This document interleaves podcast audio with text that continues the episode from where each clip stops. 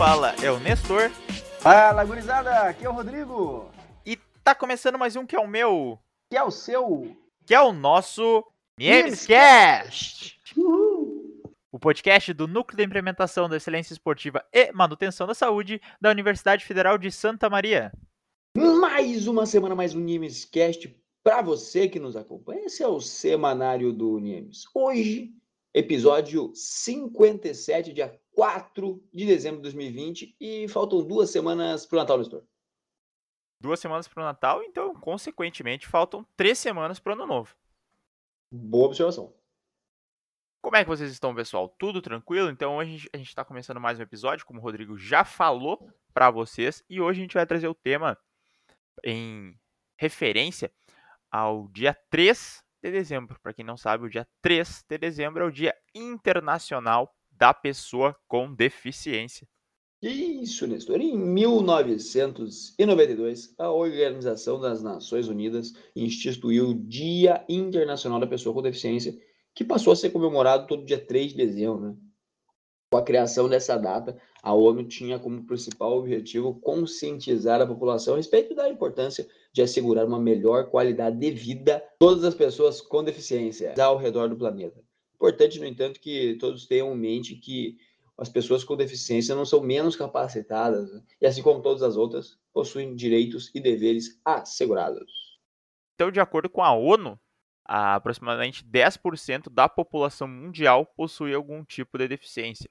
Na maioria das vezes, esses problemas são tratados pelo restante da população como motivo para a discriminação, né? Que a gente vê muito isso acontecendo no nosso dia a dia, o que dificulta bastante uma vida com qualidade e digna para essas pessoas com algum tipo de deficiência. Segundo o decreto número 3298 do dia 20 de dezembro de 1999, a deficiência pode ser definida como, abre aspas, toda perda ou anormalidade de uma estrutura ou função psicológica, fisiológica ou anatômica que gere incapacidade para o desempenho de atividade dentro do padrão considerado normal para o ser humano, fecha aspas.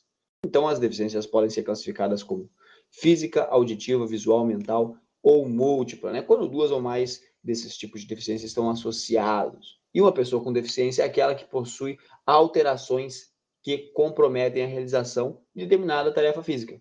Então, a deficiência auditiva é aquela que se caracteriza pela perda bilateral, parcial ou total da audição. Ela pode ser ocasionada então por uma má formação ou lesões nas estruturas que fazem parte da composição do aparelho auditivo.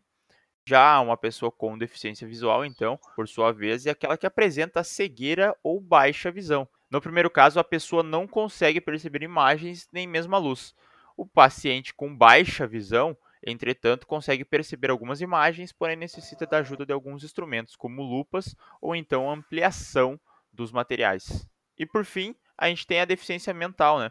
Ela que afeta o funcionamento intelectual do paciente, que é relativamente menor que o da média dos outros indivíduos. Nesse caso, o problema aparece antes dos 18 anos de idade, normalmente ali na, na primeira infância, que a gente chama, ou logo ao nascer.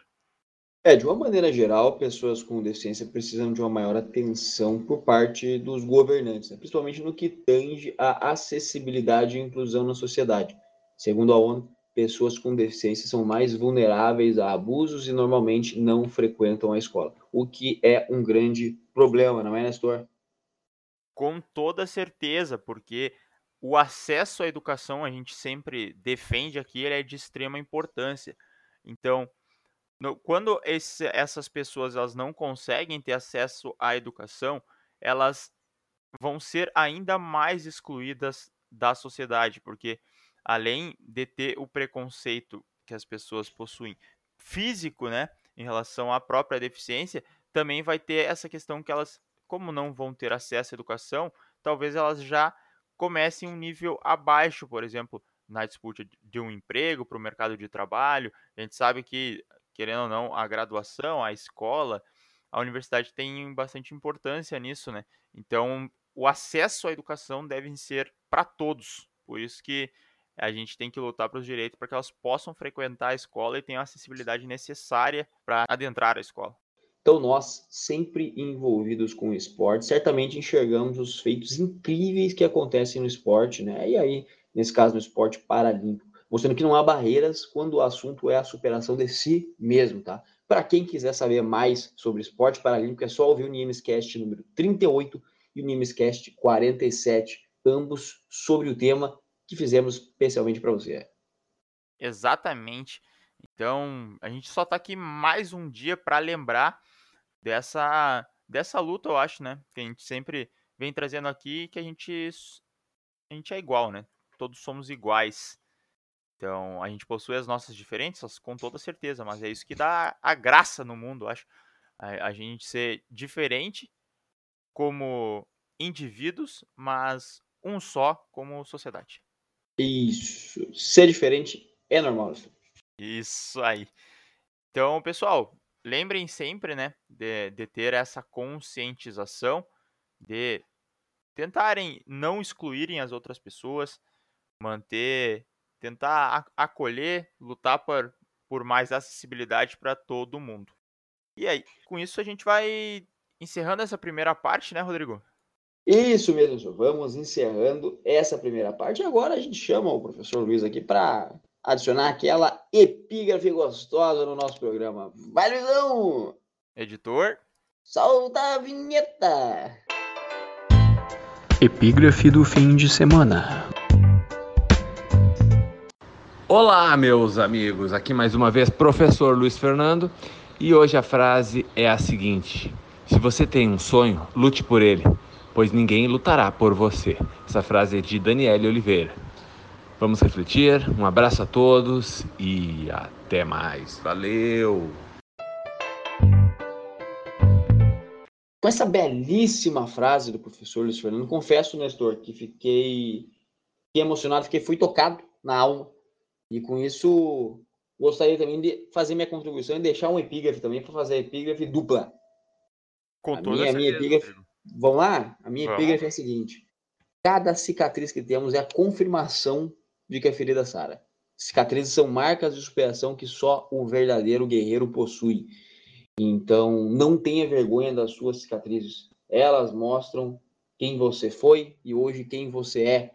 Elas que mostram as batalhas que você superou, que você conseguiu vencer e os prêmios que a vida lhe oferece.